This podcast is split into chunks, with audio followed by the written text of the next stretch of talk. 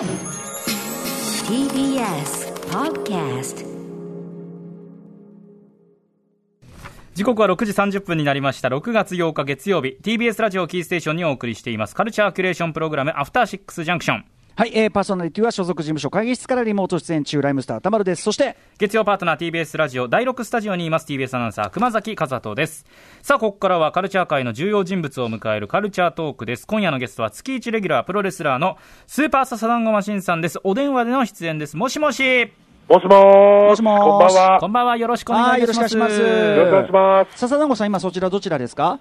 私はですね、今、新潟市東区にあります、えー、堺世紀株式会社の、えー、応接室からこっそり電話をつないでおります。ここっそりやっぱしじゃあまあ皆さんまだ仕事されてるっていうことですかねひょっとしてねそうなんですね。あの、ちょっと残ってるものがあります。なるほど、なるほど。すいません、おはい忙しいところね。あの、今、はいズームで様子をね、あの、ちゃんとマスクをかぶられてですね、あの、試合試合モード通りのね、うん。で、そのマスクかぶってる、あの、佐田直さんが、すごいなんか、ずっと頭をね、なんか困ったなーっていうか、あの、市議の侍の志村隆 ずっとね、こ困ったなーって頭をかいてる右のあ。たりを書いてる感じがねまあ、見られてるんですね、こっちもね。そういえばね。そうですね。ななんか。なんか悩まれてんのかなと思って。ずっと、ずっと撫でてました、頭を。はい市議の侍オマージュかなと思って。これはわかん目線がわかんないですもんね、相手のうんね。いやいやいや、すいません、お忙しいとところね。よろしくお願いします。お願いします。さあ、ということで、スーパーササダンゴマシンさん、今夜はどんなお話を聞かせていただけるんでしょうか。はい、えープロレスの新たな可能性、リモートプロレスを実際にやってみたいと思います。やれんのか？ここからはカルチャートークです今夜は月1レギュラー新潟在住の覆面プロレスラースーパーササダンゴマシンさんですよろしくお願いしますよろしくお願いします。はい笹団子です。お願いします。はい、ということで、スーパーササダンゴマシンさんは、プレゼンソフトパワーポイントを駆使しまして、プロレスの試合前に、煽りパワポという特技をお持ちの覆面プロレスラーです。そして、先週、家業でもあります、堺世紀株式会社の代表取締役社長に就任されました。おお、おめでとうございます。おめでとうございます。あらまああのー頑張ります。あの、せっかくなんで。はい。ね、あせっかくのなんで二足のわらじっていうことでね、あの頑張ってらっしゃるという部分もあると思う、ね、こんな大変な中ですけど、本当にあのでも本当におめでとうございますというか、今後とも、はいあの頑張ってくださいじゃないけど、なんかね、うん応援しております、我々も。ありがとうございます。会社の方はどうですか？ありがたい、坂井正樹さんの方はどうですか？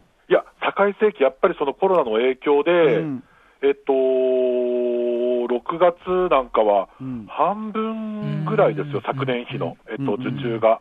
ちょっとこれからどうなるのかなっていう、これからどれぐらい我々は、まあ、2年ぐらい頑張って耐え忍ぼうという、えー決意はちょっとしてる、みんなに話してるんですけど、そそんぐらいの覚悟でっていうことですかね。2年は戻らないかなって本気で思ってます。はい。そうか、はい、という、まあ、でも厳しい中ではありますけどね、はい、あの、はい引き続きちょっとよろしくお願いします。よろしくお願いします。でですね、えー、とプロレスラーとしてのスーパーササンダゴンマシンさん、まあね、あのプロレス工業ももうそれこそ本当に大変な、本当にそうなんですよ。うんうん。もう要するに実際にね、体をこうガブっとくね、こうはい。本当にフルコンタクト、そうですね。濃厚接触の極みみたいなね、はい。はい。ことなわけですから、なかなか大変だと思うんですが、えー、と前回は4月27日にですね、えーとまあ、プロレス工業、なかなか大変な中で、えープロレス工業を救うかもしれない新概念、リモートプロレスをめぐる、まあ、アイデアであるとかですね、はい。えー定定価500円のオーダーメイドプロレスをオンラインで行っているプロレスラー、食いしん坊仮面選手についてお話を伺いましたというね。そうですね。はいで、えー、と1回緊急事態宣言、えーのね、あれを受けて、ちょっとね、あの延長になったわけですけど、このはい。コーナーも、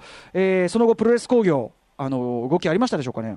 あ、あのー DDT、僕の所属する DDT は、うん。一応、まあ、6月ぐらいから本当にその、えっと、まあ、政府が指導している通りの、うんうん。まあ、そういう状態で、まあ、有観客興行ですね、お客さんうんありの興行なんかも、うんうん。えーそろそろ再開する、します、今週からする予定なんですけれども、はい。うん。えっと、その前にですね、うん。あの前回お話しした、うん。そのズームを使って、お客さんが声援を送るみたいなのを、うんうん社会実験をしたらしいんですよ。で、えー道場で実際戦試合する人を、うんこう100人ぐらいの人が見守るらしいんですけど、え。えっと、ズームで音声を、マイクを全部オンにしてやったところ、うん。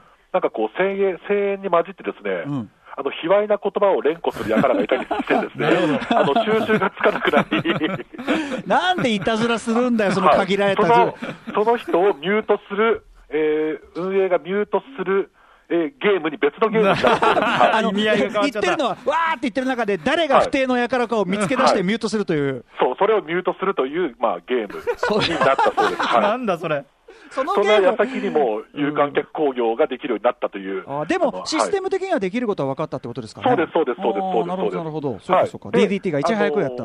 そうです。で、私、また前回紹介した食いしん坊仮面選手うんうんはい。もですね、ちょっとささやかな変化といいますか、あのこのアフターシックスジャンクションでご紹介して、んしばらく、しばらくの間なんですけれども、ええーツイッターのアカウントをですね、食いしん坊仮面、えーかっこリモートプロレスラーというふうに肩書きをあの変更なさってました。なるほど、なるほど。今、しれっと戻してますけど、はいまだにね、そのワンコイン、あのえーリモートプロレス、オーダーメイドプロレスまでやってらっしゃいますよ。えはいーね、あのね、こっちのオーダーに答えてなんと、なんでもプロレスやってくれるっていうね、まさにね、はえーあれですけど、そうか、引き続きやってるのか。というあたりで、まあでも、あれですよね、その DDT さんがやってるリモートプロレスとは、われわれが言ってるね、そのうんリモートプロレスはまたちょっと違うんですよね、違うディメンショそうなんです、ンなんですよね。そうなんです。はい。で、前回プレゼンしたですね、箕輪田ディレクターが提案した、ちょっとリモートプロレスのシステムをベースに、ちょっとアトロク的な、アトロク的リモートプロレスの、今日はまあ、デモンストレーション、模範演舞をですね、えうんー行いたいと思っておいやー、ります。箕輪田君が思いつきで言ったことが、まさかこんなね、実現競争うんこれはね、思いつきじゃないと思ってますよ。練りに練られてたと思います。練りに練られてずっと考えた、ね、実際できんのかってそういうことで、はいまあ、箕輪田君ね、ディレクター箕輪田君が提案したリモートプロレスのシステムを改めて、じゃあ、笹団子さんから解。説お願いします。はい。まあ、システムとしましてはですね、会議アプリを活用して対戦するレスラーは、その画面越しにこう対決するんですが、うんえーその対戦レスラーはですね、まあ、事前に色、そしてヒットポイント、敵ヒットポイントですね、体力を決めておきます。はい。うんで、レスラー同士はですね、交互に技名を言い合い、これ対決するんですが、はいえーレスラーはその時にですね、その技がいかに対戦相手にとって、これ効果的な技であるかを プレゼンしなきゃいけないんです。うんうん。はい、で、その見てる観客はですね、2人の技のそのプレゼンを聞いて、どちらの技が有効であるかをジャッジしてですね、有効だと思うレスラーの色を、えー画面に映すんです。赤コーナー、青コーナー分かれてるとしたら、ん。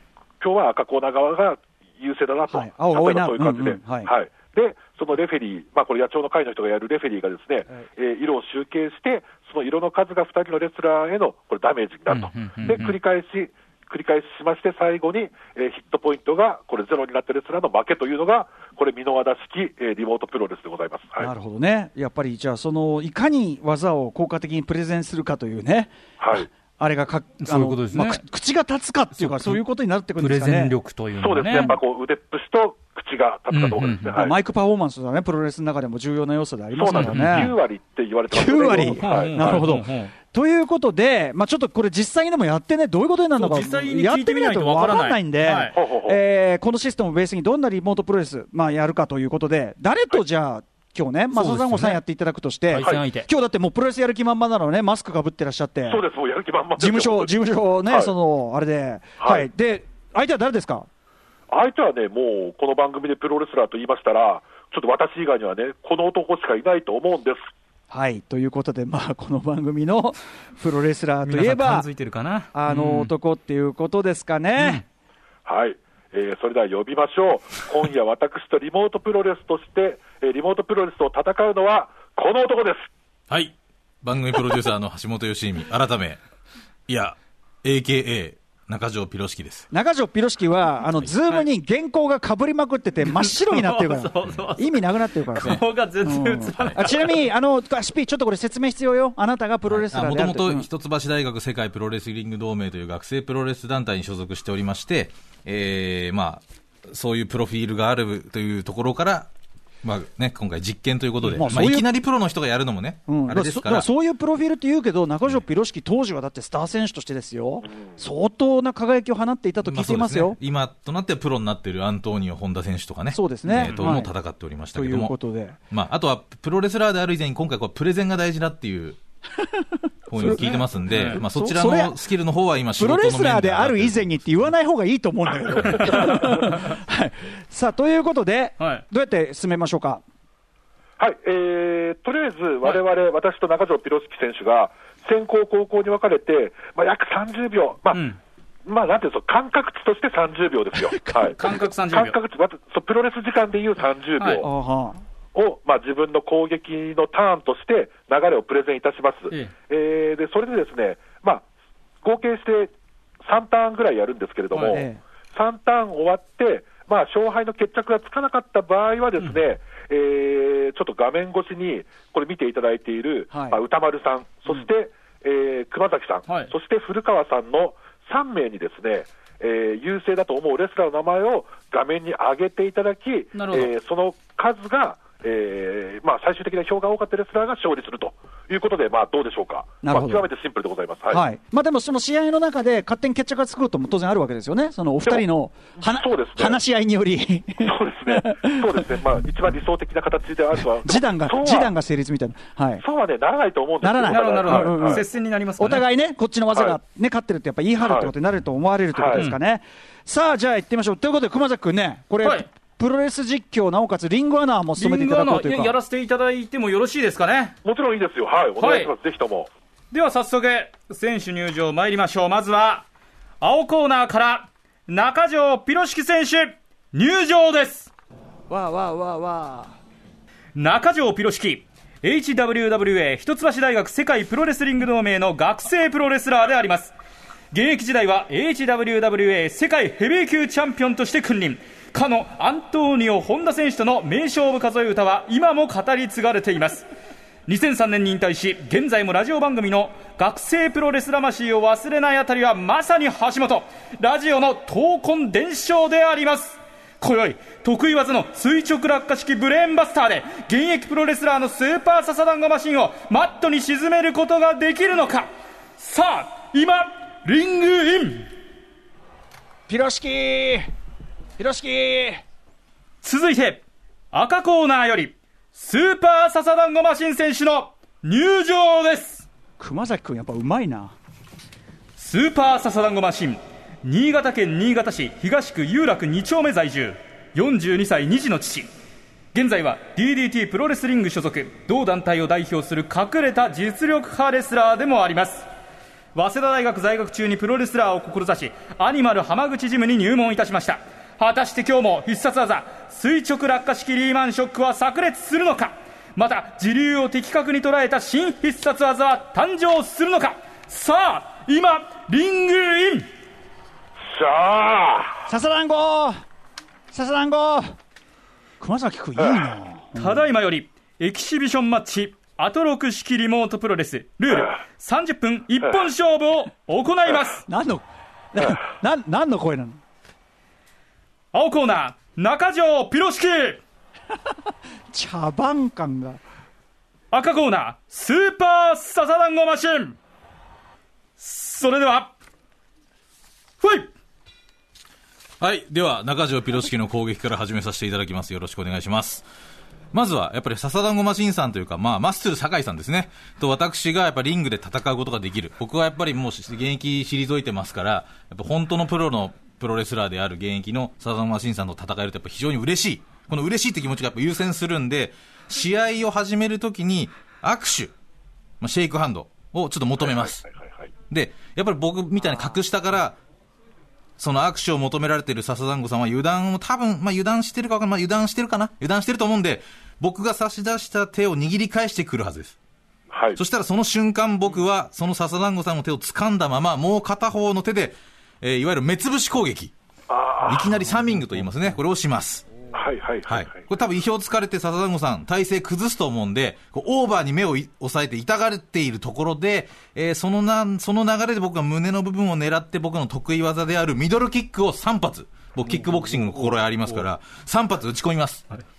で、えーただ僕より笹団子さんの方が身長大きいです。で、体格差あるんですが、笹団子さんこうよろめいてる状態だったら多分僕が頭に、笹団子さんの頭に手が届くと思うんで、そのまま頭を取ってヘッドロックの体勢になって、維持したまま僕のターンが終了です。おおなんか、あの、いや、絵は浮かぶな。浮かびますね。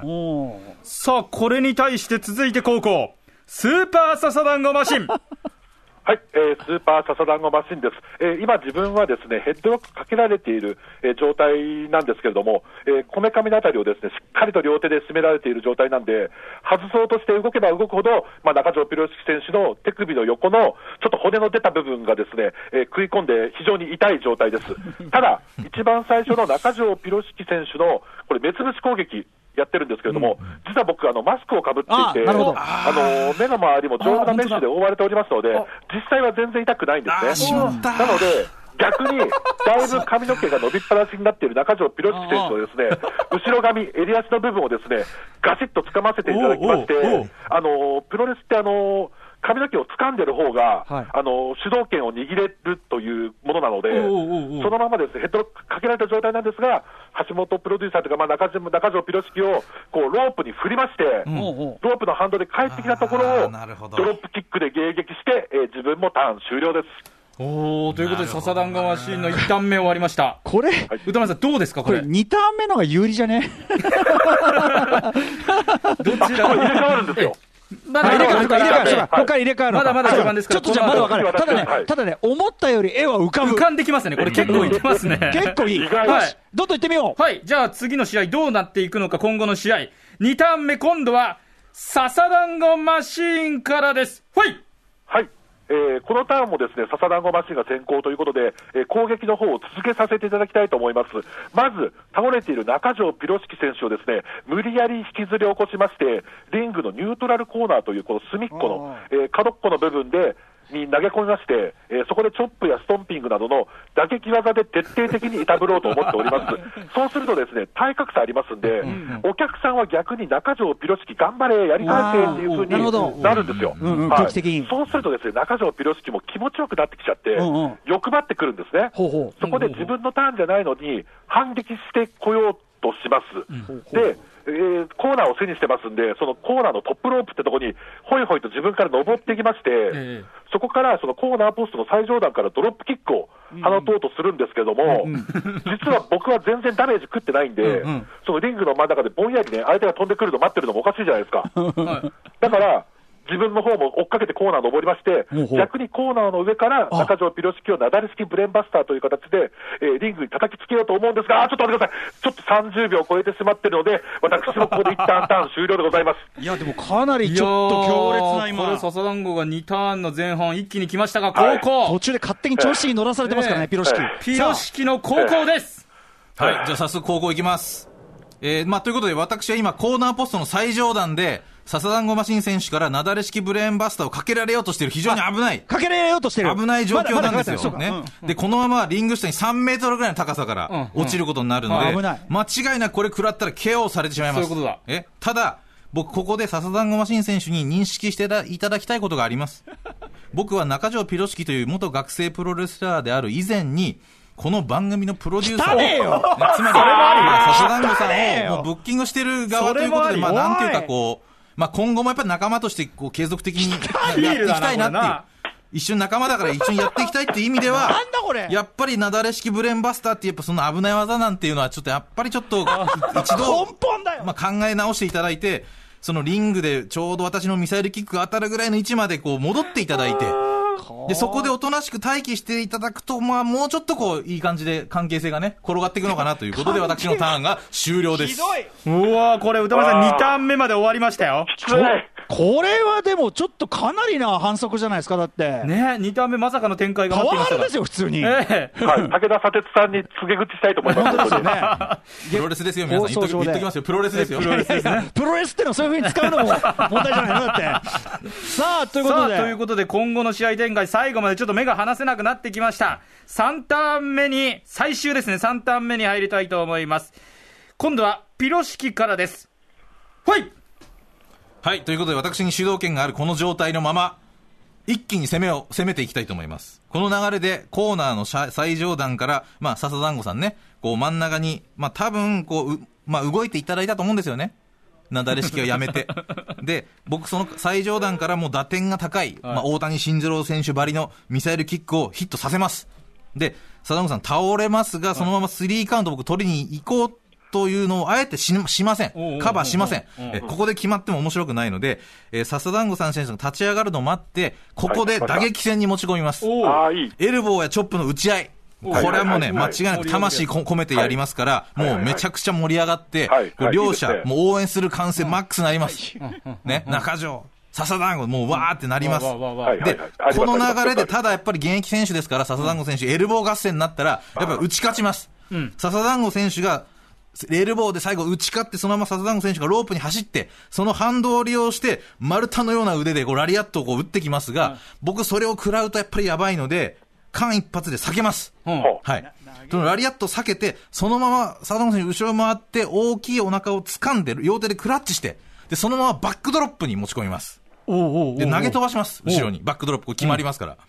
で、そのまま佐藤さんがゴロゴロとマット転がってるところを、その巨体をキャッチして、僕の得意技のスフィニッシュホールド、垂直落下式ブレーンバスターの体勢に入って、こう、高くもう持ち上げまして、脳天からマットに突き刺して完全にグロッキーにした状態。ここで僕のターンが終了。おおこの究極の場面で、なんか都合よピくロシキのターンが終了して、大変見応えのある試合になってますが、じゃあ最後これ、笹団子がどう展開していくのか、笹団子さん、高校です。薄れゆく意識の中で、さまざまな記憶が思い浮かびました、えーこの中条ピロシキ選手の垂直落下式ブレーンバスターは、ですね、えー今から約18年前、えー一橋大学のですね6月にちょうど開催される小平祭という、まあ、年間何個かある、えー学生プロレス界のビッグマッチのうちの一つ、えー小平祭で、えー行われたこれタイトルマッチでですね、えー中条ピロシキ選手がまさに、えーアントニオ・ホンダ選手、後の DDT プロレスリングアントニオ・ホンダから勝利した時のフィニッシュホールドがこの垂直落下式ブレーンバスターだったんです。えーちなみに私、スーパーササダンゴマシンは、アントニオ・ホンダ選手とのシングルマッチの対戦成績で、まあ、ほぼ、えー勝った記憶がございません。おということは、えーアントニオ・ホンダ選手よりも強いのが中条ピロシキですよね。うんうんうん。で、アントニオ・ホンダは私、ササダンゴマシンより強い。うん。ゆえに、中条ピロシキもスーパーササダンゴマシンより強い。い。やそれで言ったらという試合が。これね、プロレスをプロレスたらしめてる三段論法って、実はこのロジックなんですね。こういうロジック、うん。はい、なので、私がこの必殺技を返せるというか、まあ、キックアウトする理由もなく、ですね、えーちょっとこれやられちゃうと、私は中条ピロシキ選手に、えー勝つことはできません、えー投了です。え？投了。投了って。えー、えー、終わったのこれ。はい。ということで、エキシビジョンマッチアトロク式リモートプロレスおルール決着ついちゃ30った。うん。分一本勝負。なんとなんと、青コーナー、中条ピロシキ選手の勝利です。やったー。あ。いやーなんつうかでもちょっと途中ねあの釈然としない くだりがちょっとありましたけどね、ええええこ貞子さん、さっきのあれはい。いんですか、パワハラ技は。まあ、確かにあれは、本当な、なんでしょうね、ちょっと、今のね、社会情勢を鑑みると、ねあってはならないやつですよね。この番組しかもね、ピロシキはそういう体質が疑われる男なんだよ、マジで締めてって言われてますけど。本当に重宝してるっていう。いや、でも、あの、絵は浮かびましたし、正直、なんか面白かった。なんかね、なんかこれ、もうちょっと聞きたかったです。はい。ということで、ちょっとお時間がね、来てしまったので、えっ、と、はとりあえず、でも今日はね、練習試合という面もありますから、はいリモートプロレス、そうちょっと孔明が見えてきた感じもしますね。ありがとうございます。はい。ということで、スーパーサマサダンゴシンさん、あお知らせ事とかは？いえいえ、あ、そうそう、DDT そろそろ有観客始めます。よろしくお願いします。はい。以上です。よよろしくお願いします。あ、すみません、お時間なくてすみません。ありがとう。After Six Junction.